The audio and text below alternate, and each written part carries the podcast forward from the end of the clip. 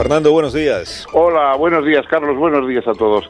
Eh, bueno, sí, yo quería reflexionar sobre estas palabras que me parece que fueron en ese mismo programa que dijo García Paje Sí. sobre la posibilidad de legalizar eh, partidos independentistas que no respetasen eh, las pautas constitucionales, etcétera, y el revuelo que ha provocado, porque me parece que el revuelo es lo notable, ¿no? Es decir, hay cosas que caen de maduras, como suele decirse, es decir, que parece que son obvias.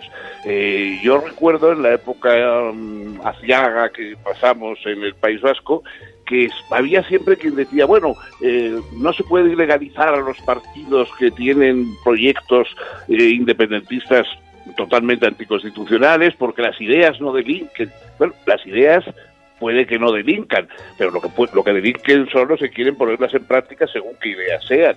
Eh, La idea de asaltar eh, sucursales bancarias en sí misma no está penalizada por ninguna ley, pero formar sociedades que se dediquen a asaltar sociedades bancarias y ir al registro mercantil a declarar que uno va a fundar una sociedad y decidir a asaltar bancos, pues eh, eso sí está prohibido. Es decir, eh, evidentemente uno puede tener ideas políticas de reforma radical, lo que no tiene posibilidad es de partir de la base de que hay que cargarse la Constitución y desatender eh, la voluntad del resto de los ciudadanos. Eso, por supuesto, que no puede estar prohibido, no, no puede estar permitido. Eso debería estar prohibido desde siempre y además razonar y explicar a los ciudadanos por qué se prohíben esas cosas, por qué no todo puede admitirse dentro de una democracia. Precisamente una democracia lo que marca es los límites de lo admisible y lo no admisible.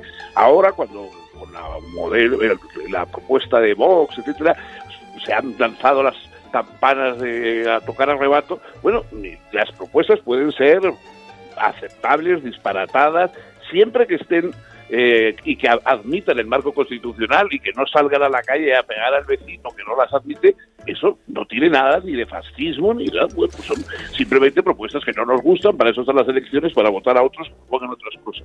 Ahora, lo que no se puede asumir es que las propuestas que mm, quieren tirar el, campo de juego y destrozar todo lo que de alguna manera eh, tenemos levantado alrededor son tan válidas como las que parten de la base de que hay que aceptarlo.